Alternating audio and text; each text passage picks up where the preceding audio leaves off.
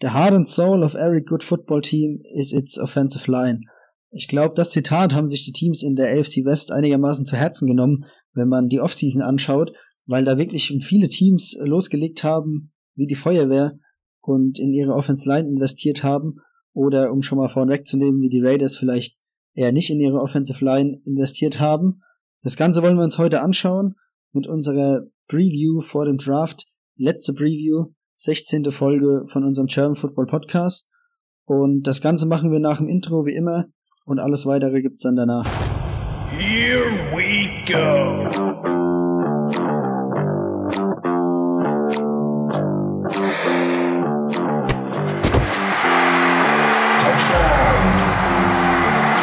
Welcome to the German Football Podcast. Ja, willkommen zu unserem Abschluss von unseren Division Previews vor dem diesjährigen Draft. Die AFC West ist jetzt als letztes noch übrig geblieben, die einzige Division, die wir jetzt noch besprechen müssen. Und um das zu machen, ist neben Victor heute noch ein Gast an unserer Seite, der verdientermaßen natürlich auch einen Applaus bekommt, wenn ich es einspielen kann, beziehungsweise wenn ich den Knopf treffe. Ja, siehst du.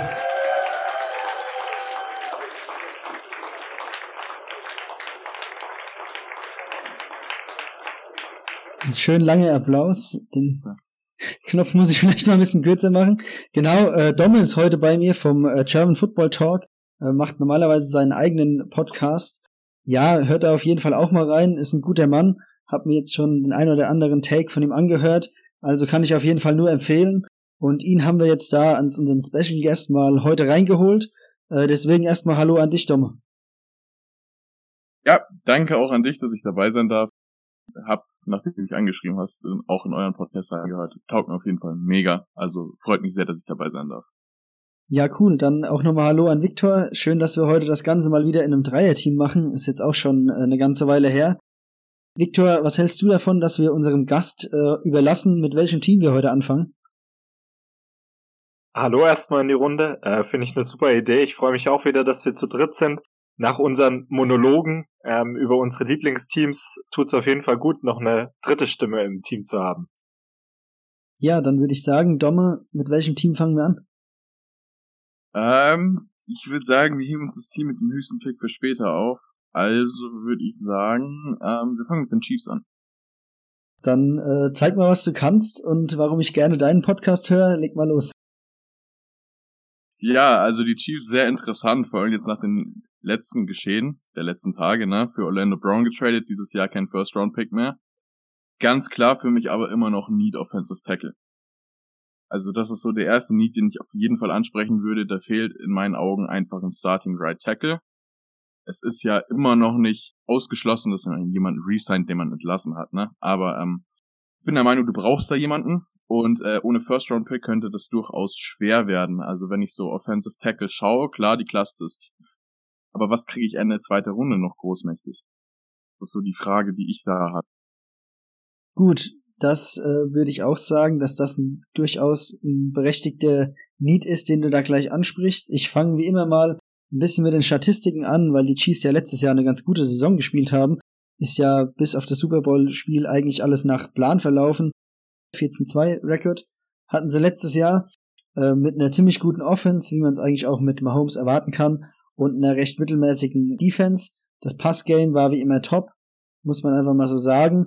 Und du hast die O-Line jetzt schon angesprochen, da ist ja einiges passiert. Also neben dem Trade jetzt für Brown, den sie geholt haben und dafür ihren Erstrunden-Pick abgegeben haben, haben sie ja auch mit Joe Tunney einen relativ guten Guard und der Vertrag genommen von New England, Kyle Long ist zurückgekommen, spielt jetzt auch für die Kansas City Chiefs und den Center von den Rams, Austin Blythe, wurde auch noch in der Vertrag genommen. Also ich würde sagen, da hat sich einiges verändert. Denkst du, das reicht aus, Victor? Ja, schwierig zu beurteilen. Also es, es kommt natürlich viel zusammen. Ähm, Mike Rammers, der Right Tackle, ist auch geblieben. Also der ist für 3,3 Millionen für ein Jahr, konnte man den nochmal unter Vertrag nehmen. War letztes Jahr eigentlich Backup, dieses Jahr eventuell Starter, wenn im Draft nichts mehr dazukommt. Aber für mich ist auch klar noch eine Lücke auf Guard. Also da könnte auf jeden Fall noch ein Spieler kommen. Kalong kommt aus dem Retirement. Da ist die Frage, wie fit er ist, wie ready er ist. Aber ich, ich glaube auf jeden Fall, dass, dass die Chiefs nochmal O-Line draften werden.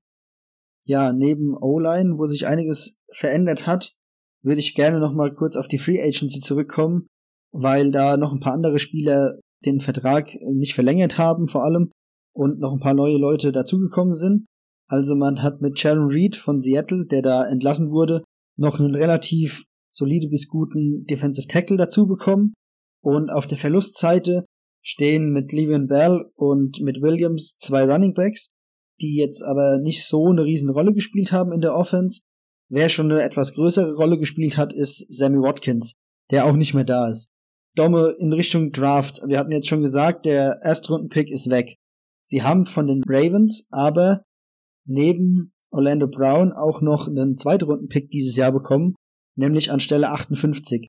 Das heißt, die Chiefs haben zwar keinen Erstrunden-Pick, aber jetzt an 58 und 63 zwei Zweitrunden-Picks. Äh, wie würdest du da vorgehen? Denkst du, Verlust von Sammy Watkins, wir müssen auf jeden Fall nochmal auf Wide Receiver nachlegen oder können wir das vielleicht intern regeln? Oder gibt es noch irgendeine andere Position, wo du sagst, neben jetzt deinem Offensive Tackle, den du ja schon angesprochen hast, wo die Chiefs auf jeden Fall, wenn das dann nächstes Jahr nochmal einen Schritt weitergehen soll, zu einem Super Bowl Gewinn und nicht nur zu der Super Bowl Appearance, wo legst du danach? Genau, also wie du schon richtig gesagt hast, Sammy Watkins fehlt in meinen Augen wirklich klar. Du hast immer noch Tyreek Hill, Nicole Hartman und Max Robinson. Danach wird's dann aber eng. Deshalb äh, gerade so tief und auch qualitativ gut, wie die Wide Receiver Class dieses Jahr einfach ist, würde ich nicht ausschließen, dass man in der zweiten Runde für einen Wide Receiver geht. Ich würde aber vermutlich an Chiefs Stelle eher auf Linebacker gehen, was für mich eigentlich so die größte Schwäche in der Defense der Chiefs ist. Du hast vorhin gesagt, ja, mittelmäßige Defense. Ich finde, wenn man sich den Linebacker-Core anschaut, dann sieht man das auch. Ich meine, da hast du Dorian O'Daniel, Anthony Hitchens und Willie Gay. Ja, sind das jetzt die Linebacker, die du haben willst, wenn du um den Super Bowl mitspielst? Ich persönlich nicht der Meinung. Also denke ich, dass man da definitiv was machen sollte. Und ich denke auch, dass ich da äh, Pick 58 definitiv anbieten würde. Ja, sehe ich genauso. Also Willie Gay wurde letztes Jahr in der zweiten Runde äh, gedraftet, hat sich jetzt letztes Jahr nicht besonders hervorgetan. Also äh, Linebacker wäre auf jeden Fall für mich auch ein großer Need und ich sehe auf der anderen Seite von Frank Clark auch auf Edge noch eine Baustelle. Also da sollte man auch auf jeden Fall noch gefährlicher werden. Ja, deswegen Linebacker und Edge wären für mich in der Defense die zwei Positionen, wo auf jeden Fall was getan werden muss. Gut, dass wir uns jetzt äh, nicht mehr nur zu zweit, sondern auch zu dritt einig sind weil ich neben Wide Receiver mir tatsächlich auch Linebacker noch als Position Need aufgeschrieben habe. Gerade weil mit Damien Wilson äh, auch noch ein Outside Linebacker den Verein verlassen hat. Also ist da wirklich ein großes Need da. Und wenn man nochmal auf den Super Bowl zurückschaut, da war ja neben der Offensive Line, was ein Riesenproblem war, auch auf der anderen Seite gegenüber der Linebacker Core, wenn du dir das anschaust mit Levante David und mit White, wirklich super stark. Und wenn du das dann mit deinem eigenen Team vergleichst, wo dann, Dommer hat die Namen jetzt schon genannt, eben genau die drei Leute dann dastehen, dann kann man schon ein Stück weit neidisch werden, wenn man auf die andere Seite rüberschaut, wer da gegen einen spielt. Deswegen denke ich, dass man da auch auf jeden Fall gut nachlegen kann. Äh, letzte Frage zu den Chiefs. Sind sie eurer Meinung nach immer noch das Team, was man in der AFC schlagen muss, um in den Super Bowl zu kommen? Uh, das ist tatsächlich eine sehr, sehr gute Frage. Also klar, die Chiefs sind definitiv ein Team, mit dem du rechnen musst im Super Bowl. Allerdings muss ich sagen, dass ich in der AFC auf ein paar Teams im Moment höher bin. Also ich halte die Bills sehr gefährlich nächstes Jahr. Und vielleicht auch ein Team, das die Leute jetzt nicht in Richtung Super Bowl unbedingt auf dem Schirm haben. Aber das man aus meiner Sicht überhaupt nicht vergessen darf, sind einfach die Browns, die haben meiner Meinung nach eins der stärksten Roster dieses Jahr. Und haben auch letztes Jahr gut in den Playoffs gespielt. Also, die sind so ein Sleeper-Pick tatsächlich für den Super Bowl. Ich sehe es eigentlich noch ein bisschen deutlicher, weil für mich sind die Kansas City Chiefs mit Patrick Mahomes jedes Jahr Contender. Die Offense, die sie aufs Feld führen, wird immer Top 5 Offense in der NFL sein.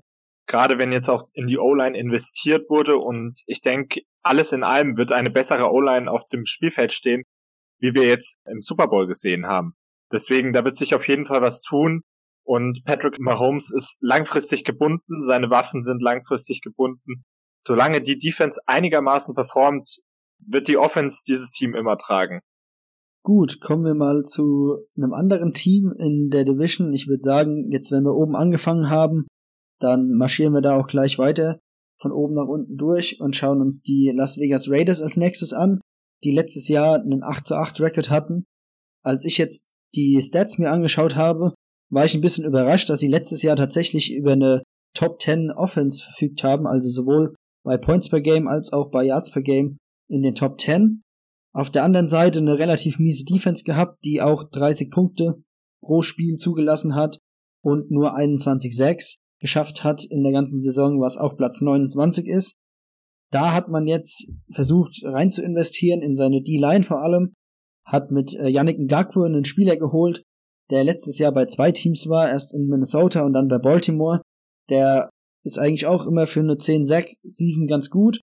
Weiter investiert in die D-Line in der Hinsicht, dass man mit Solomon Thomas jemanden geholt hat aus San Francisco. Da wird uns Victor wahrscheinlich zustimmen können, der sein Potenzial und ja, die Hoffnungen, die da in ihn reingesteckt wurden, als äh, Number Two Pick einfach nicht erfüllen konnte. Jetzt nochmal eine neue Chance bekommt.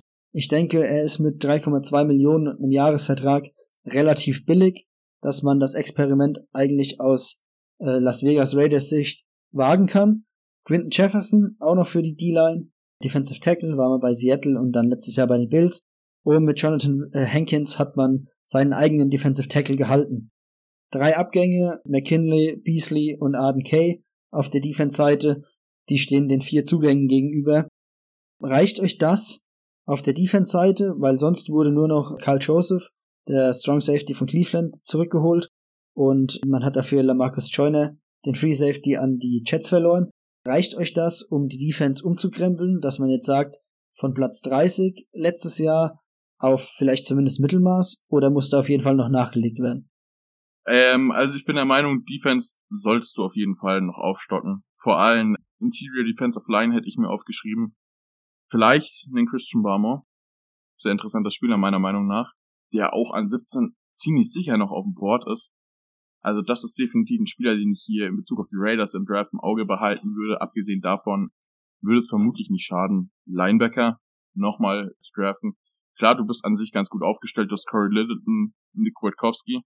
Aber wenn man sich jetzt mal den Depth anschaut, hast du tatsächlich auf Strongside Linebacker und auf Strong Safety denselben Spieler gelistet. Also von dem könnte ich mir durchaus vorstellen, dass du nochmal Linebacker im Draft gehst. Ja, also ich äh, würde jetzt auch nochmal auf die Verpflichtungen ein bisschen eingehen.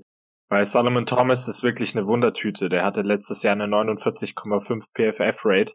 Also das ist wirklich ziemlich katastrophal. Und man hatte auch zusätzlich jetzt noch Defense Tackle Maurice Hurst entlassen. Das hat mich sehr gewundert. Der ist jetzt bei den 49ers gelandet. Finde ich übrigens noch eine großartige Verpflichtung. Der hatte letztes Jahr eine 77,9 PFF-Rate. Also das gehört schon zum oberen Mittelmaß dazu und dementsprechend gute Verpflichtung für die 49ers. Und äh, Arden Key, ich glaube, das Experiment haben sie jetzt aufgegeben. Der hat jetzt, glaube ich, in den letzten drei Jahren auch nur drei oder vier Sex gehabt. Dementsprechend wird es nicht der Riesenverlust sein. Tag McKinley ist auch gegangen und bei Lamarcus Joyner, du hattest es angesprochen, ich glaube jetzt nicht, dass es der Riesenverlust ist, weil er auch katastrophal abgeschnitten hat letztes Jahr, also mit einer 53,8 PFF-Rate bewegt man sich da auch deutlich im unteren Drittel der NFL. Ja, es bleibt spannend, was in der Defense passiert. Also der letzte Runden First Round Pick äh, Arnett, der hat gar nicht eingeschlagen und vom vom Vorjahr Clinton Farrell war jetzt auch noch nicht so überzeugend. Also da bin ich definitiv mal gespannt, was da passiert. Von der eher löchrigen Defense zu einer Offense, die wirklich letztes Jahr Top 10 war, also das hat mich durchaus überrascht. Da ist jetzt aber auch einiges passiert. Also man hat mit Tyrell Williams und Nelson Aguilar zwei Wide Receiver verloren und hat sie versucht, eins zu eins mit John Brown von Buffalo und mit Willis Need von Baltimore zu ersetzen. Auf Running Back ist es eigentlich eine ähnliche Sache. Man hat auch einen Spieler, äh, der gegangen ist mit Devin Booker, der zu den New York Giants gegangen ist, mit Kenyon Drake ersetzt. Man muss aber dazu sagen, das war ein Move, der uns in unserer Free Agency Episode äh, schon mal nicht so gut gefallen hat, weil man jetzt für einen Backup für Josh Jacobs über zwei Jahre 11 Millionen an Drake zahlt, anstatt die 5,5 Millionen, die jetzt Devin Booker in New York über zwei Jahre bekommt. Also das nur mal so am Rande. Äh, Hauptthema für mich in der Offense ist einfach die Offensive Line. Ich hatte es in ein paar anderen Episoden schon mal angesprochen, weil gefühlt die halbe NFL von den Raiders äh, beschenkt worden ist, was äh, O-Line-Spieler angeht. Also zum einen äh, hat Seattle zugeschlagen und hat sich Gabe Jackson geholt für einen 5-Runden-Pick. Trent Brown, der Tackle, ist für einen 2022er 5-Runden-Pick äh, nach New England gegangen. Rodney Hudson, der Center, ist für einen Drittrunden-Pick äh, weggegangen. Und diese drei Abgänge hat man versucht mit einem äh, Richie Incognito zu ersetzen. Der ist jetzt mittlerweile 38 Jahre alt und tut sich das Ganze für ein Jahr und zwei Millionen nochmal an. Und man hat von Houston den Center Nick Martin geholt. Äh, ja, man muss dazu sagen, Colton Miller, der eigene Tackle, wurde verlängert und auch Andre James hat eine Extension bekommen. Aber ich kann es einfach nicht verstehen oder vielleicht könnt ihr mir das beantworten. Warum machen das die Raiders? Also meiner Meinung nach letztes Jahr eine 8 und 8 äh, Saison gespielt. Die Bears, das hatten wir in der anderen Episode, äh, sind mit einem 8 und 8 Record in die Playoffs reingerutscht. Wieso schmeißt man seine komplette O-Line über den Haufen, wenn man vielleicht nur so ein, zwei Pieces zumindest von einem Wildcard-Spot entfernt ist? Tatsächlich eine Sache, die ich mich auch gefragt habe. Du hast hier echt ein gutes Fundament. Du hast einen Quarterback, du hast einen super Running Back, du hast eine unglaublich starke Offense die dich auch fast in die Playoffs, wie gesagt, gecarried hätte, wärst du in einer schlechteren Division, wärst du eventuell damit in die Playoffs gekommen und jetzt wirfst du es alles über den Haufen. War was, das mich sehr schockiert hat und was ich mir überhaupt gar nicht nachvollziehen kann. Deshalb kann ich mir auch überhaupt nicht vorstellen, dass sie das im Draft nicht angehen werden. Ich bin mir fast 100% sicher, dass sie einen Tag nehmen werden. Nochmal an dich, äh, Victor. Äh, jetzt hat ähm, Domme mir schon die Offensive Line Frage auch nicht beantwortet. Vielleicht kannst du nochmal dein Glück äh, versuchen. Da auch nochmal eine kleine Statistik dazu. Also sie haben letztes Jahr 28,6 kassiert, was äh, der zehntbeste Wert war. Also weit entfernt von einer schlechten O-Line, äh, was das angeht zumindest. Und für dich vielleicht auch nochmal die Frage, weil ich jetzt mit Domme schon die O-Line thematisiert habe, ist jetzt gerade eben so ein bisschen das Austauschspiel auf der Wide Receiver Position so ein bisschen hinten runtergefallen, auf der man ja eigentlich älter und vielleicht auch nicht besser geworden ist. Also wie siehst du die O-Line? Kannst du mir da beantworten, warum man das macht und was ist mit den Wide Receivers? Also ich denke, es ist ein bisschen unglücklich gelaufen bei den Raiders. Also das sind wahrscheinlich interner, an die wir jetzt nicht unbedingt drankommen. Aber man hat gesehen bei Trent Brown zum Beispiel, der war letzte Saison sehr viel verletzt, war dann auch auf der Covid-Liste, hat jetzt bei den Patriots sogar auf Geld verzichtet, damit er zu ihnen wechseln kann. Also das zeigt für mich, dass er einfach generell unzufrieden mit der Situation war. Genauso der Center Hudson, äh, der ja nach Arizona getradet wurde, der hatte den Trade auch schon gefordert. Also dementsprechend, da muss schon irgendwie ein gewisser Unmut da gewesen sein, dass es zu diesen Moves gekommen ist. Dass die Raiders natürlich jetzt ziemlich blöd dastehen, ist die andere Sache, aber ich denke, gerade bei Hudson hat man aufgrund der Situation, dass dieser eigentlich klar kommuniziert hatte, dass er gerne wechseln möchte, hatte man eigentlich noch relativ viel aus der Sache rausgeholt. Drittrunden-Pick, da kann man schon mal noch einen guten Ersatz finden. Ähm, um auf die Wide Receiver zu kommen, also ich denke, es wird sehr, sehr viel davon abhängen, ob Henry Rux den nächsten Schritt nächste Saison macht. Also er hat zwar letzte Saison immer mal wieder Flashes gezeigt, aber war doch nicht besonders konstant und hatte auch Verletzungsprobleme. Er war immerhin der erste Wide Receiver, der gepickt wurde letztes Jahr. Deswegen, man sollte eigentlich schon relativ hohe Erwartungen an ihn haben. Und ob er mit den Waffen, die ihn jetzt so außenrum umgeben, ob er da unbedingt besser ausschaut, ist dann natürlich die andere Sache. Allerdings muss man auch dazu sagen, Nelson Aguilar ist zu den Raiders gekommen, da hatte man gesagt, der Typ, der fängt keinen Ball, so. Also, weil er bei den Eagles ja doch, ja, den Ruf der Butterfinger hatte. Dementsprechend, vielleicht haben die Raiders da einfach ein gutes Händchen und geben Wide Receivers da einfach nochmal eine zweite Chance. Ich denke, Willie Snead hat auf jeden Fall sichere Hände, der kann auf jeden Fall eine Offense, ja, stärken ist jetzt nicht die Riesenverpflichtung, aber ist zumindest einigermaßen solide. Aber um jetzt mal auf den, auf den 17. Pick zu kommen, ich habe nämlich ein kleines Szenario für euch vorbereitet. Da bin ich mal gespannt, was ihr dazu sagt. Es gibt ja immer wieder die Gerüchte, dass Derek Carr, der Quarterback von den Raiders, nicht so ganz in the seat ist. Dass man durchaus immer nach besseren Optionen schaut. Jetzt habe ich mir überlegt, ein Trade äh, mit den Denver Broncos. Der neunte Pick kommt zu den Raiders und dafür wandert Pick 17 und Derek Carr zu den Broncos. Deal or no deal? Ich schieb das gleich erstmal auf Dommer. Also, das, das hat mich gerade überrumpelt, da muss ich nachdenken. Okay, also du hast gesagt, ein neunter Pick für K und 17. Ja, genau. Das richtig verstanden. Okay. Genau. Frage ist, ich sehe den Trade nur passieren, wenn Quarterback auf dem Board ist, logischerweise. Natürlich, Und, das ist die Voraussetzung. Ja, aber dann kann ich mir persönlich nicht vorstellen, dass Denver von da runtergeht und sich Derek Carr nimmt, wenn du an der Stelle einen Quarterback nehmen kannst. Also das ist halt jetzt so die Frage, die man für sich selber klären muss, wenn da jetzt ein Spieler da ist, mit dem Denver nichts anfangen kann. Dann ist es meiner Meinung nach äh, durchaus ein mögliches Szenario. Ich finde es aber an der Stelle tatsächlich schwer vorstellbar, dass sie auf einen jüngeren Quarterback verzichten und sich äh, dann Derek Carr holen. Ich bin unentschlossener, muss ich ganz ehrlich sagen. Also, ich weiß nicht, ob Derek Carr vielleicht in der Raiders Offense allgemein äh, noch einen Ticken underperformt, beziehungsweise seinen Supporting Card Cast nicht so hat. Wir können äh, ja gerne dann gleich nochmal auf Denver äh, eingehen, beziehungsweise machen das ja eh.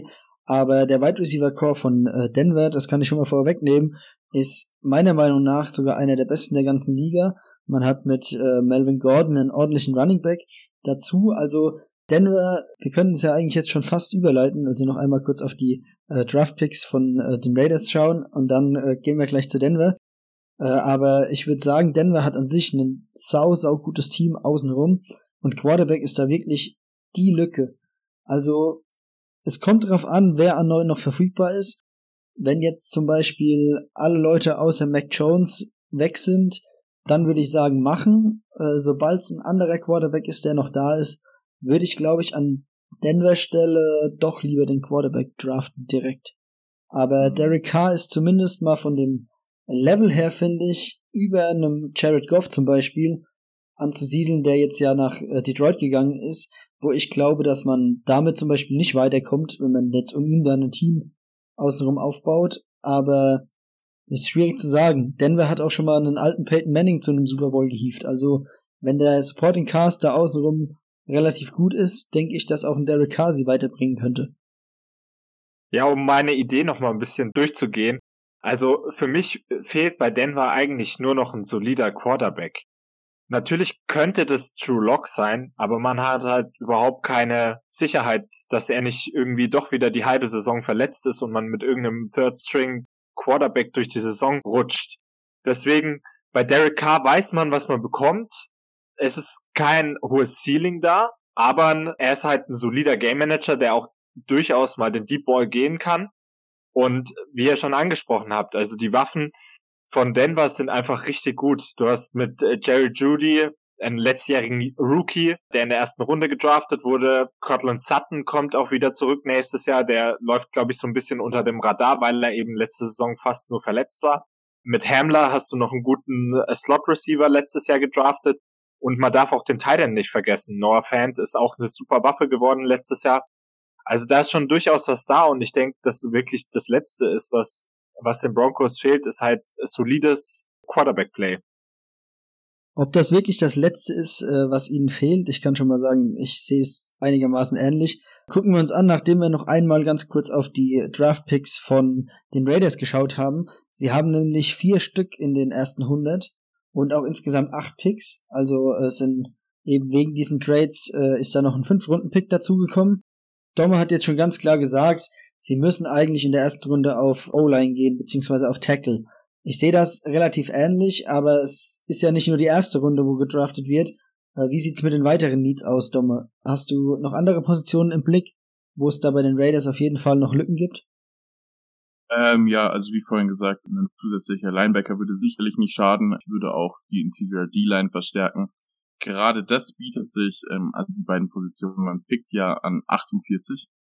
Da ist die Chance, dass man entweder einen Livio Vusuriki auf Interior D-Line oder auf Linebacker, dass vielleicht Nick Bolton sogar fällt, dass man so einen Spieler bekommt, halte ich für relativ realistisch. Deshalb sehe ich eigentlich, dass die eine der beiden Positionen an 48 angeben werden.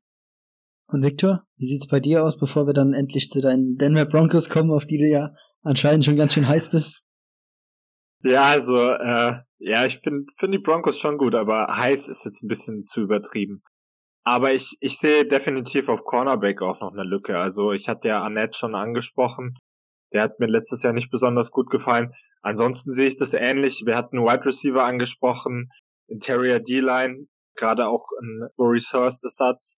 Linebacker hatte ich auch aufgeschrieben. Und ja, die O-Line, da wird, werden die Raiders nicht drum rumkommen. Also da muss auf jeden Fall was kommen. Gut, dann von den Raiders über diesen imaginären Trade rüber zu den Denver Broncos, die letztes Jahr in der Division mit fünf Siegen und elf Niederlagen auf dem letzten Platz gelandet sind. Die Offense war auf Platz 28, hat nur 20 Punkte pro Spiel gemacht.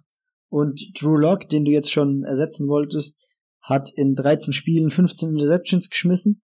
Äh, die Defense war letztes Jahr auch nicht wirklich gut, haben bei Points per Game mit Platz 25 und Yards per Game mit Platz 20 auch im hinteren Drittel der Liga abgeschlossen und auch bei den Turnovern waren sie als Team bei minus 16, was schon irgendwie krass ist. Also das war der letzte Platz. Gut, wenn dein Quarterback schon 15 Interception schmeißt, dann äh, wundert mich das nicht. Aber trotzdem, auch die Defense konnte da nicht irgendwie das Ganze wieder rausreißen. Denver an sich ist eine relativ ruhige Free Agency gefahren. Und warum? Das hast du jetzt schon ein bisschen vorweggenommen. Also meiner Meinung nach ist es eines der besten Teams ohne einen Quarterback. Also wirklich, da sind viele Positionen gut besetzt. Nur Quarterback ist so das eine riesen Fragezeichen, was da so über der Franchise schwebt. Man hat mit Kyle Fuller aus Chicago einen guten Slot-Cornerback geholt für ein Jahr und neuneinhalb Millionen und hat äh, Ronald Darby für drei Jahre und 30 Millionen geholt, um den Verlust von AJ Boye abzumildern. Und auf der Defensive Tackle Position hat man Terrell Casey verloren und Shelby Harris und hat sich dafür mit Shamar Steven einen Defensive Tackle reingeholt, der ein Journeyman ist, der war schon bei Minnesota, war dann ein Jahr in Seattle, ist wieder zurück nach Minnesota und spielt jetzt eben da in der Interior D-Line von den Denver Broncos. Auf der Running Back Position hat man ja letztes Jahr dieses dynamische Duo aus äh, Philip Lindsay und Melvin Gordon gehabt. Lindsay ist jetzt dann diese Saison nicht mehr da, sondern ist nach Houston gegangen und für ihn hat man als Ersatz Mike Boone aus Minnesota geholt. Das ist auf jeden Fall ein schon herber Verlust, aber man hat jetzt auf der anderen Seite einen klaren One-Two-Punch, dass da Melvin Gordon seine Running Back 1 Rolle übernehmen wird und ich denke, dafür hat man ihn dann auch letztes Jahr schon verpflichtet. Auf Tight End hat man mit Nick Vanette noch einen äh, Mann verloren, der auch nicht so eine große Rolle spielt, meiner Meinung nach, weil man ja, äh, Victor, du hast es ja angesprochen, Noah Fant noch hat, der das eigentlich dann alles übernehmen könnte. Und auf Wide Receiver ist jetzt äh, Tim Patrick noch Free Agent, der letztes Jahr auch ganz gut gespielt hat. Aber um nochmal die Namen zu nennen, mit Judy, KG Hamler und äh, Cortland Sutton hat man da wirklich drei Top-Leute. Ich denke, da gibt's einige Franchises, die da auf diesen äh, Wide Receiver Core oder wenn man den Titan noch mit reinnimmt, auf diese Receiver schon äh, relativ neidisch sind blicken wir dann am besten gleich mal in Richtung Draft und ich würde wieder sagen, äh, wir fangen mit Dommer an. Wenn jetzt der imaginäre Trade für Derek Carr nicht, nicht auf die Beine gestellt wird oder nicht, nicht zustande kommt, dann sitzen ja die Denver Broncos immer noch an neun. Geht man dann auf Quarterback, wie wir es jetzt gerade eben schon gesagt haben, oder würdest du eher in die Defense investieren? Und wenn ja, in welchen Quarterback würdest du dann investieren? Oder wer denkst du denn, passt da am besten nach Denver rein? Oder was wäre denn da der Wunsch-Quarterback? Das ist tatsächlich eine sehr, sehr gute Frage. Also, wenn Quarterback da ist, außer Mac Jones, vorneweg, jeder, der meinen Podcast hört, weiß, dass ich überhaupt nicht viel von Mac Jones halte und bin nicht in der ersten Runde sehe, vom Talent her absolut nicht. Also, ähm, wenn Mac Jones heißt, ich würde ihn nicht nehmen, dann würde ich auf den Trade gehen, wenn die Raiders den machen wollen, falls sowas zustande kommen würde. Wenn irgendein anderer Quarterback da ist, dann nehme ich diesen Quarterback, also gerade Justin Fields oder Trey Lance. Oh, Trey Lance sowieso wahrscheinlich mein absoluter Draft Crush dieses Jahr. Wäre ein super guter Pick an der Stelle. Wenn kein QB auf dem Board ist, dann würde ich eigentlich tatsächlich so gehen wie in meinem letzten Mock Draft und würde dann vermutlich mit Micah Parsons gehen. Tatsächlich definitiv ein äh, Luxury-Pick, vor allem an der Stelle, aber äh, einfach ein wahnsinnig guter Spieler, flexibel einsetzbar, wäre für mich ein guter Fit in Denver, vor allem darauf bezogen, dass ja Von Miller auch nicht mehr jünger wird, zu öfteren mit Verletzungen und so weiter zu kämpfen hat in letzter Zeit, also das wäre vielleicht auch long-term guter Ersatz für Von Miller. Victor, wie sieht's aus? Quarterback an Nummer 9 ist dann eben nur noch Mac Jones beziehungsweise es sieht schon vorher so aus, als ob wirklich nur noch Mac Jones übrig bleibt. Äh, siehst du Denver in irgendeinem Szenario nach oben traden, dass sie da vielleicht mit den Falcons zum Beispiel an vier äh, tauschen, dass man dieses Jahr aggressiv auf Quarterback geht? Oder denkst du, dass äh, man einfach abwartet, was einem zufällt und wenn es dann eben nicht der Quarterback ist, dass man dann einfach den besten Spieler nimmt, wie zum Beispiel Parsons, oder halt einfach anderweitig investiert und dann Luck noch eine Chance gibt? Also grundsätzlich muss ich sagen, dass die Broncos in einer eigentlich sehr komfortablen Position sind, weil sie doch sehr viele Möglichkeiten am Draft Day haben. Es hat mich wirklich so ein bisschen an die Situation auch von den 49ers erinnert. Die Broncos haben neun Picks, davon sind zwar drei in der siebten Runde, aber man hat in jeder Runde eigentlich seinen eigenen Pick und hat eigentlich nicht so viele Needs. Deswegen wird es in dem Draft eigentlich darum gehen, entweder halt den, den Future Quarterback zu ziehen. Da wäre dann durchaus denkbar, dass man hochtradet. Andererseits muss man dann aber auch schauen, dass man Long-Term Spieler reinholt. Gerade wenn ich auf die Secondary schaue, Kyle Fuller ist jetzt nur für ein Jahr gekommen. Man hat Justin Simmons getaggt, dementsprechend auch nur ein Jahresvertrag. Kareem Jackson ist auch nur mit einem Jahresvertrag zurück. Das heißt, da wird auf jeden Fall sehr viel Umbruch stattfinden, weil man diese Leute nicht alle halten wird. Also da bin ich mir relativ sicher. Und dementsprechend sollte man ja so ein bisschen abwägen, was jetzt wichtiger ist, die, die langfristige Zukunft oder das Hier und Jetzt. Und das würde heißen, einen guten Quarterback zu bekommen. Wie sieht's bei euch äh, aus, was Draft-Richtung angeht in Offensive Tackle, was ich mir noch so ein bisschen aufgeschrieben habe, weil Garrett Bowles ist ja wirklich ein super Mann. Also das hat man ja vielleicht auch nicht so erwarten können, dass er dann letztes Jahr äh, so abgeht, wie er dann abgegangen ist. Aber auf der anderen Seite hast du mit Dodson einen Mann, der Free Agent ist und 35. Und gerade in der Region, wo Denver sich befindet, so zwischen Pick 7 und 12 sind ja doch auch einige äh, Offensive Tackles da in den Mock Drafts zu finden. Ist das für euch eine Option oder sagt ihr wirklich, dass es da in Richtung Linebacker oder Defense gehen sollte? Definitiv eine Option, also ich würde es auch nicht ausschließen. Es ist natürlich immer eine Frage, welcher Offensive Tackle auf dem Board ist. Ich sehe nicht, dass Penny School bis dahin fällt. Der ist spätestens ein Achter, also alle, alle spätestens. Wenn der da ist, bin ich der Meinung, dass du den nehmen musst als Denver Broncos. Ansonsten kann ich mir gut vorstellen, dass du Linebacker gehst und gerade weil du ja eben relativ früh in jeder Runde pickst, das Problem Offensive Tackle dann in der zweiten Runde angehst. Da sind Leute wie Alex Leatherwood, Liam Eichenberg und so, ähm, sehr solide Leute, High-Floor-Spieler einfach da, die an der Stelle für mich eigentlich einen guten Value haben. Ich sehe es eigentlich auch ähnlich. Also man hat, wie gesagt, mehrere Optionen. Äh, Jaquan James äh, ist im Contract hier, äh, ist der Starting Right Tackle ja, für mich ist eigentlich auch nicht unbedingt gegeben, dass man Linebacker draften muss, weil durchaus noch die eine oder andere Option auch auf der Free Agency möglich ist. Also ähm, ich hatte mir Ruben Forster auch nochmal notiert, weil gerade im in Coverage suchen die Broncos definitiv einen Linebacker und Ruben Foster konnte zwar noch nicht viel beweisen, aber er konnte auf jeden Fall beweisen, dass er gut in Coverage ist und dass er sehr athletisch ist und dementsprechend hatte ich ihn mir noch so als, als Namen notiert, der vielleicht da ganz gut reinpassen könnte. Ansonsten, das ist jetzt nichts für die erste Runde, aber ich hatte mir auch auf jeden Fall noch Running Back aufgeschrieben. Wir hatten die Thematik schon thematisiert mit Lindsay, dass er gegangen ist. Da ist auf jeden Fall Bedarf in meinen Augen. Und ähm, Safety hatte ich mir aufgeschrieben, wegen der angesprochenen Problematik, dass Kareem Jackson und Justin Simmons nur Einjahresverträge haben und dass man da eben entsprechend schon für, für längerfristig denken sollte und da potenziellen Ersatz auch schon in der Tasche haben sollte. Dann ist es ja eigentlich ganz gut, dass sie äh, neun Draft-Picks haben und da auch relativ flexibel sind mit ihren eigenen Picks, kannst du ja dann in den späteren Runden auch dementsprechend dann noch ein bisschen rumtraden, vielleicht dann für die entsprechenden Prospects, die man da dann ins Auge nimmt, dass man da vielleicht ein bisschen hochgeht oder eventuell noch ein bisschen weiter nach unten tradet, dass man da dann auch wirklich die Lücken oder die zukünftigen Lücken schon stopft, bevor die dann überhaupt auftreten. Ja, ein Team bleibt uns dann noch zum Abschluss mit den LA Chargers, die letztes Jahr auch wieder eine ordentlich mittelmäßige Saison gespielt haben. 7 zu 9 Rekord, Platz 19 Offense, Platz 23 Defense. War jetzt alles so, wie der Rekord eben sagt, eher eine mäßige Saison. Aber es gab natürlich einen super großen Lichtblick dass die Chargers schon mal weiter sind, als es vielleicht die Denver Broncos sind, weil sie im letztjährigen Draft mit Justin Herbert ihren Franchise Quarterback gefunden haben. Man muss wirklich sagen, der konnte von Anfang an, gerade auch in dem Spiel gegen Kansas City, wo er reingekommen ist und drei Minuten vor Spielbeginn ihm gesagt wurde, dass er jetzt startet. Week 2 war eigentlich noch gar nicht vorgesehen.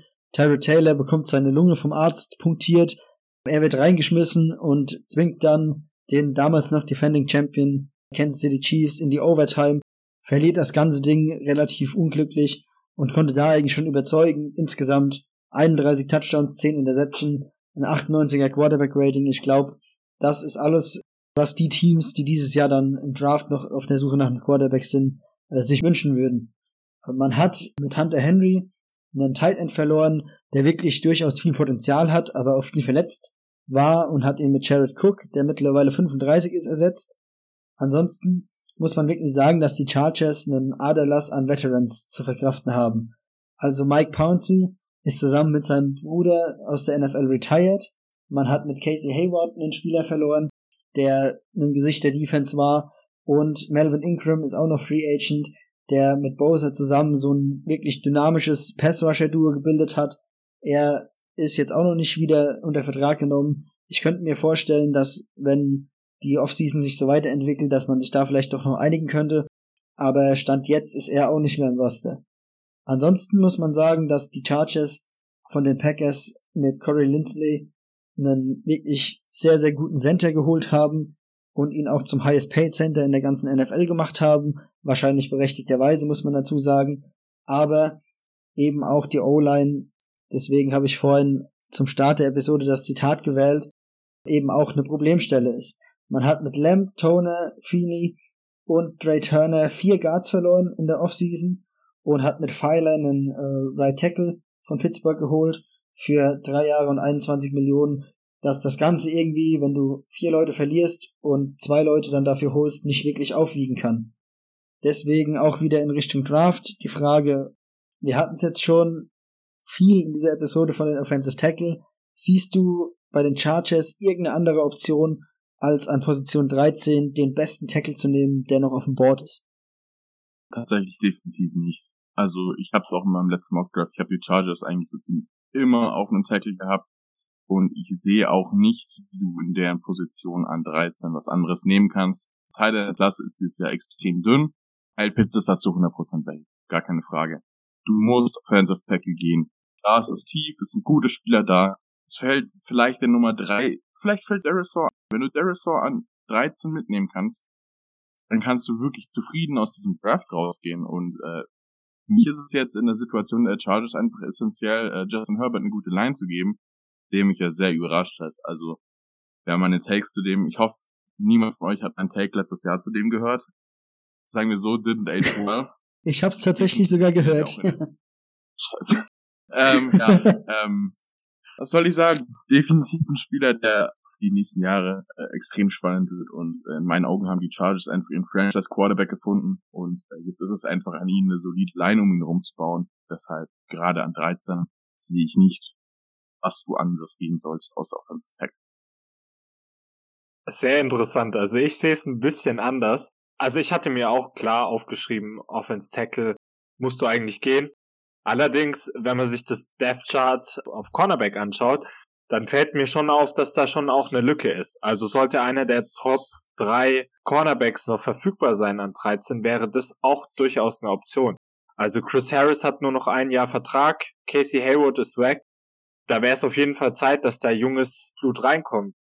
Wenn beispielsweise ein, ein Chase Horn noch an 13 verfügbar ist und man ihn hochvalued, dann wäre das durchaus eine Option in meinem Sinne. Sehe ich tatsächlich auch so. Einhaken darfst du gerne tun? Tatsächlich ja, aber ich glaube nicht, dass nur ein Corner vor ihm vom Bord geht und dann hast du das Problem Caleb Farley und den Rücken. Ne? Ich bin sehr, sehr hoch auf Caleb Farley. Also Caleb Farley ist ein Talent her. Äh, wenn du mal Verletzungen rauslässt, mit Abstand der beste Corner der Klasse. Ich habe den, glaube ich, auf vier in meinem Big Board sogar. Also definitiv ein Top-5-Spieler in dem Draft. Aber wenn du eben die Verletzungsprobleme hast, die er hat, du hast einen Non-Contact-Kreuzbandriss gehabt, Du hast letzte Season wenig gespielt wegen Rückenverletzungen. Du hast jetzt eine Rücken-OP. Das scheint sich aber nicht ganz beheben zu lassen, was man so hört.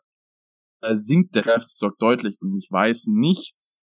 Ich würde es fast tun. Also ich würde an Eagles Stelle an 12 würde ich Caleb Farley nehmen, aber ich kann mir nicht vorstellen, dass ein Team das Risiko eingeht und Farley in der Top 15 nimmt, weil einfach die äh, Injury Concerns in meinen Augen zu groß für sind. Und du glaubst, dass die anderen zwei Cornerbacks vorher, äh, wenn man äh, Sauter und äh, JC Horn vielleicht noch als eins und zwei nimmt, dass die vorher weg sind, quasi. Und deswegen bleibt nur Bin Offensive Tackle sehr, übrig. Sehr, sicher. Okay. Sehr, sehr sicher, weil die Cowboys sind für mich ein Lock auf Corner. Definitiv. Und die Eagles, ja, werden dann vermutlich mit JC Horn gehen, wovon ich jetzt nicht der allzu größte Fan bin. Aber ich sehe nicht, dass einer von den beiden bis 13 fällt. Okay. Auf jeden Fall äh, interessant. Ich habe mir Cornerback auch als Need aufgeschrieben, so viel kann ich zumindest da schon mal sagen. Sie haben ja auch noch in der zweiten Runde ihren Pick an 47 und in der dritten Runde tatsächlich zwei Picks an 77 und 97. Vielleicht kann man ja dann auch da, Cornerback-Klasse ist ja auch relativ tief, äh, da vielleicht dann auf Cornerback nachlegen. Ansonsten habe ich mir als weiteren Need vielleicht noch, äh, um das zu nennen, eben auch äh, Running Back und Tight End aufgeschrieben. Running Back ist so ein bisschen dieses, man hat auch keine klare Nummer eins, aber das ist eigentlich erstmal noch hinten anzustellen. Bei Tight End hat man jetzt halt auch wieder das Problem, dass man vielleicht nächstes Jahr, ich meine, äh, man hat jetzt äh, Cook geholt, der ist 35, dass man da vielleicht schon nachlegen kann, sehe ich aber auch eher diese beiden Positionen, Running Back, Tight End, in der späteren Runde, dass man das angreift. Der große Need, den ich mir noch neben äh, Offensive Tackle und Cornerback aufgeschrieben hat, ist für mich ein Edge Rusher.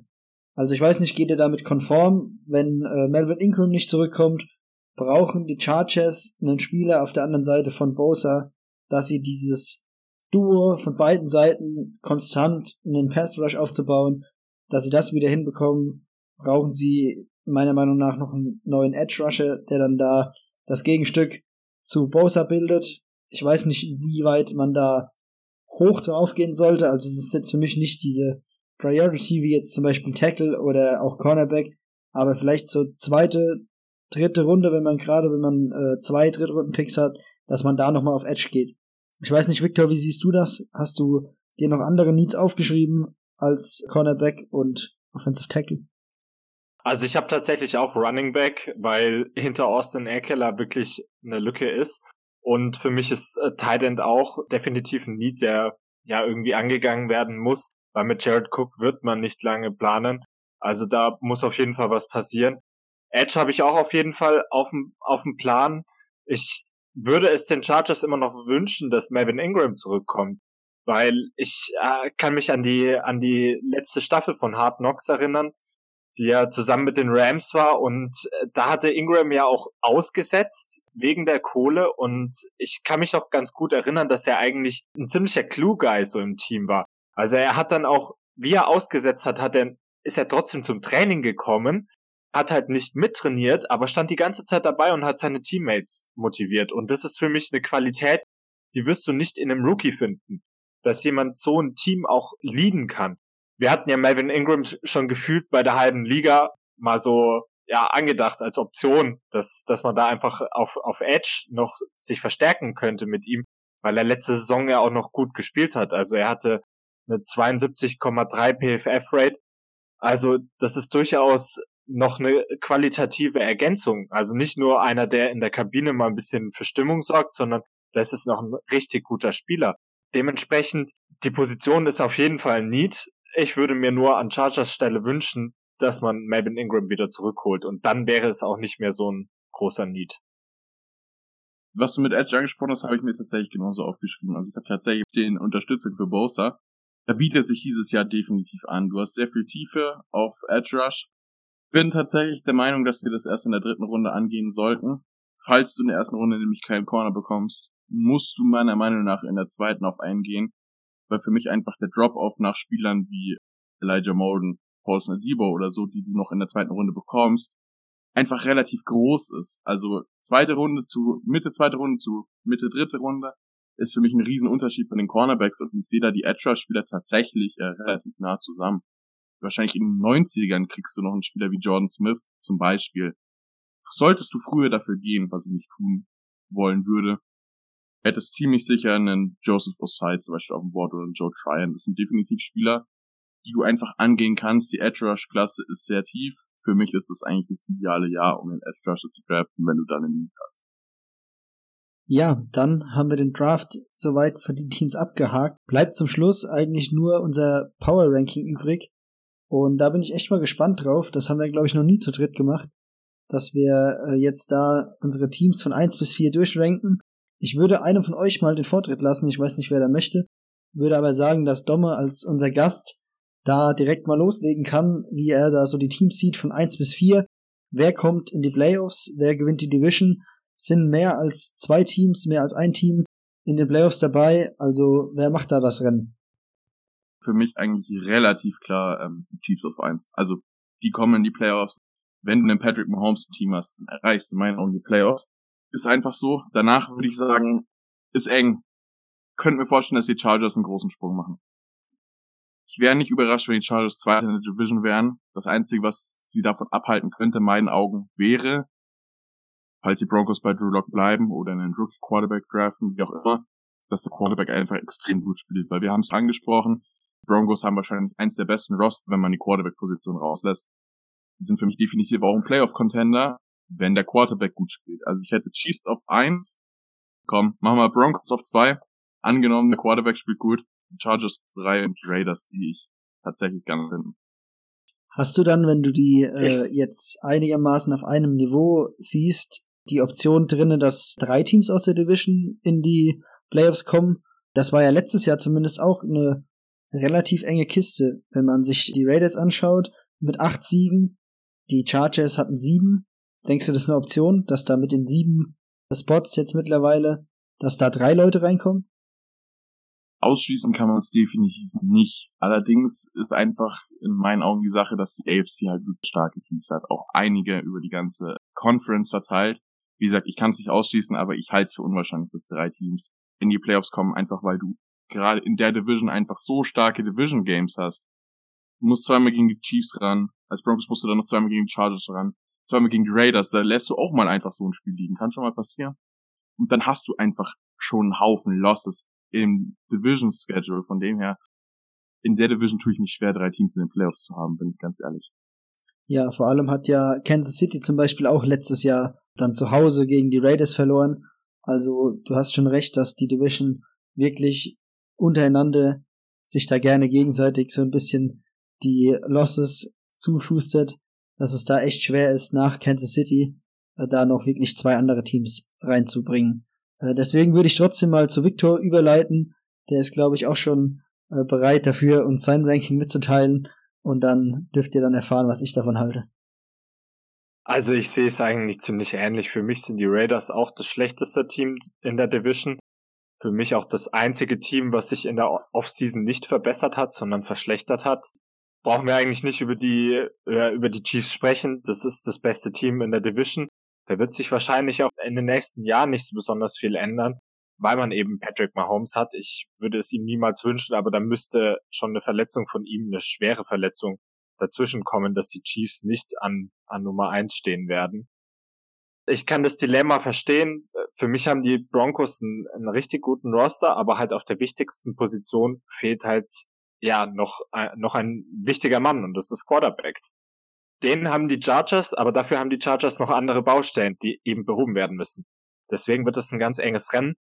Ich habe die Chargers auf zwei, weil sie tatsächlich letztes Jahr auch relativ viele Spiele sehr knapp verloren haben und ich mir vorstellen kann, dass es schon, ja, mit relativ wenig schon zu relativ viel mehr führen kann.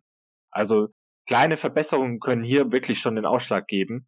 Und nachdem ich die Broncos an neun nicht mehr unbedingt mit einem Top Quarterback sehe und mein Szenario zugegebenermaßen auch etwas unrealistisch ist, glaube ich, dass sie wahrscheinlich doch mit Drew Lock als Nummer eins Quarterback starten werden. Da wird es wahrscheinlich dafür einfach nicht reichen für die Playoffs und auch entsprechend für den zweiten Platz in der Division. Und sollte Justin Herbert fit bleiben und die O-Line einigermaßen funktionieren, also er, er hatte auch wahnsinnig viel Pressure letztes Jahr, hatte er auch zum Beispiel mit Trey Turner einen Guard, der einen 34,8 PFF-Rate hatte, also Katastrophe. Also da ist wahrscheinlich jedes Scheunentor stabiler als der Kerl war letztes Jahr. Aber ja, wird er besser beschützt, dann hat er auch noch mal mehr Zeit und ich will nicht wissen, was Justin Herbert mit noch mehr Zeit macht. Also der Typ war letztes Jahr schon eine Waffe und ich will nicht wissen, was der nächstes Jahr macht, wenn er ein bisschen mehr Zeit hat und dementsprechend sich die Chargers an zwei. Jawohl, schön äh, Domme nochmal den Justin Herbert unter die Nase gerieben. So gehört sich das. Ansonsten äh, mhm. sehe ich aber die Picks, wie ihr das jetzt gemacht habt, eigentlich ähnlich. Also bei mir auch, muss man eigentlich nicht drüber reden. Kansas City nochmal ordentlich nachgelegt. Ich würde mir wünschen, dass Seattle mal so aggressiv in ihre O-Line investieren würde, wie das die Kansas City Chiefs für Patrick Mahomes machen. Also ich glaube, alles, was man da dann auf die Fresse bekommen hat im Super Bowl, daraus hat man gelernt. Man hat sich da jetzt eine O-Line hingestellt, die zumindest solide ist oder sogar mehr als solide ist. Und ich glaube, viel mehr braucht auch ein Patrick Mahomes nicht dass er da abliefern kann. Kommt da noch vielleicht ein Ersatz für Sammy Watkins rein und die Linebacker-Position wird noch attackiert, muss man wieder ganz klar sagen, dass die Chiefs da wieder vorne mitspielen werden. Also ist auf jeden Fall ein super, super gutes Team. Auf zwei sehe ich tatsächlich in dem Pre-Draft-Zustand, in dem wir jetzt gerade noch sind, äh, die Chargers, eben weil sie einen Quarterback schon gefunden haben. Ich bin von Locke überhaupt nicht überzeugt also er hat sich im Vergleich zum ersten Jahr meiner Meinung nach nicht wirklich weiterentwickelt. Also man hat nicht diese Schritte gesehen, die man vielleicht bei anderen Quarterbacks sehen konnte, dass man da in die, in die richtige Richtung unterwegs ist. Wenn man in 13 Spielen 15 Picks schmeißt, bei den Wide Receivern, die er da eigentlich zur Verfügung hat, dann sagt das schon einiges über den Quarterback aus. Deswegen würde ich sagen, dass die Chargers Stand jetzt noch vor den Denver Broncos sind, die aber wirklich sollte da ein Spieler auf der Quarterback-Position reinkommen und da eine halbwegs solide Leistung auf die Beine stellen, wirklich sofort den Sprung da auf zwei hoch machen können. Ansonsten die Raiders auch für mich in der Division so ein bisschen die Verlierer. Ich komme immer noch nicht drauf klar, so richtig, äh, was sie da mit ihrer O-Line äh, gemacht haben, dass man da wirklich alle Spieler hin und her schiebt und wegtradet für irgendwelche Mid-to-Late-Round-Picks. Also da finde ich, ist man im Gegensatz zu anderen Teams, die vielleicht immer zu spät in einen Rebuild reingehen, meiner Meinung nach irgendwie zu früh, hat man damit zu früh angefangen, die O-Line auseinanderzusprengen und sein Team in Richtung Rebuild irgendwie wieder zu bewegen, weil was anderes wirst du in der Division mit einer schlechten O-Line und den Wide Receivers, die jetzt da gekommen sind, meiner Meinung nach nicht wirklich erreichen können. Ja, dann würde ich sagen, sind wir soweit eigentlich schon fertig. Ich sag schon mal äh, Danke an euch beide. Danke, Domme. Nochmal der Hinweis, German Football Talk. Wirklich guter Podcast von Domme, den er da ganz alleine auf die Beine stellt. Hört euch das mal an. Er hat auch, man hat es vielleicht schon gemerkt, weil er den einen oder anderen Namen schon gedroppt hat, auch in den späteren Runden, sich schon ordentlich mit dem Draft beschäftigt und hat auch schon einen Mock-Draft hochgeladen. Zieht euch das Ganze mal rein, kann ich wirklich nur empfehlen. Äh, der Mann hat Ahnung und Überleitung nochmal zu Victor und mir. Wir werden dann am Draft Day auch nochmal einen Mock Draft hochladen, wo wir zu viert sind und jeder hat acht Picks. Ich hatte es auch in den anderen Episoden schon angesprochen. Äh, wir teilen das Ganze quasi auf, fangen von vorne an, jeder acht Picks und jeder draftet dann für die Teams von oben bis unten durch. Wir haben uns vorher auch nicht abgesprochen, also ich denke, da wird es den einen oder anderen geben, der sich dann ärgert, wenn äh, ein Prospect ihm dann vor der Nase weggeschnappt wird. Ich denke, das Ganze dann auch mit Video und mit Grafik eingeblendet und äh, wir haben da einiges vor. Also bleibt auch bei uns dran. Ähm, wie gesagt, danke an euch zwei. Domme, gute Stats mit reingebracht, gute Namen mal gedroppt, jetzt gerade Richtung Draft. Denke ich nochmal eine gute Komponente mir mit reingegeben. Für mich hat's auf jeden Fall gefreut. Dann sage ich zum dritten Mal Danke, Wort an Viktor und dann darf Domme zum Abschluss die letzten Worte. Ja, auch von mir nochmal Danke an Domme. Er hat mir sehr viel Spaß gemacht. War richtig cool, auch mal wieder zu dritt hier zu agieren. Ich habe mir heute ehrlich gesagt nochmal Draft Day angeschaut, weil ich einfach mich so dermaßen freue und äh, einfach super gespannt bin, was auch meine 49ers an drei machen. Also ich will da jetzt eigentlich auch gar nicht mehr groß irgendwas lesen, weil das verwirrt mich alles nur und ich warte jetzt einfach ab, was kommt. Äh, ich bin wie Domme ähnlich kein besonders großer Mac Jones Fan, Dementsprechend ist bei mir Justin Fields oder Trey Lance scheißegal, Hauptsache nicht Mac Jones.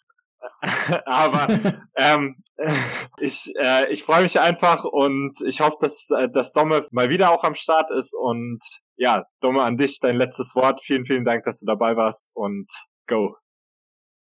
Ja, Jungs, vielen, vielen Dank für die Einladung. Ne? Bei sowas bin ich immer gern dabei. Macht immer nie Spaß, sich mit Leuten drüber zu unterhalten. Gerade über den Draft vor allem. Du hast es angesprochen, Draft Day ist bei mir für morgen geplant. Das Wochenende wird dann relativ stressig. Also ich habe mir tatsächlich vorgenommen, zu jeder Runde beziehungsweise zu jedem Draft Day am Tag danach die einen Recap hochzuladen. Habe ich noch einiges an Arbeit vor mir. Wäre cool, wenn der ein oder andere da vielleicht reinhört. Dann würde ich auch sagen, genug Werbung für mich selbst gemacht. Nochmal danke Jungs für die Einladung. Hat auf jeden Fall Bock gemacht.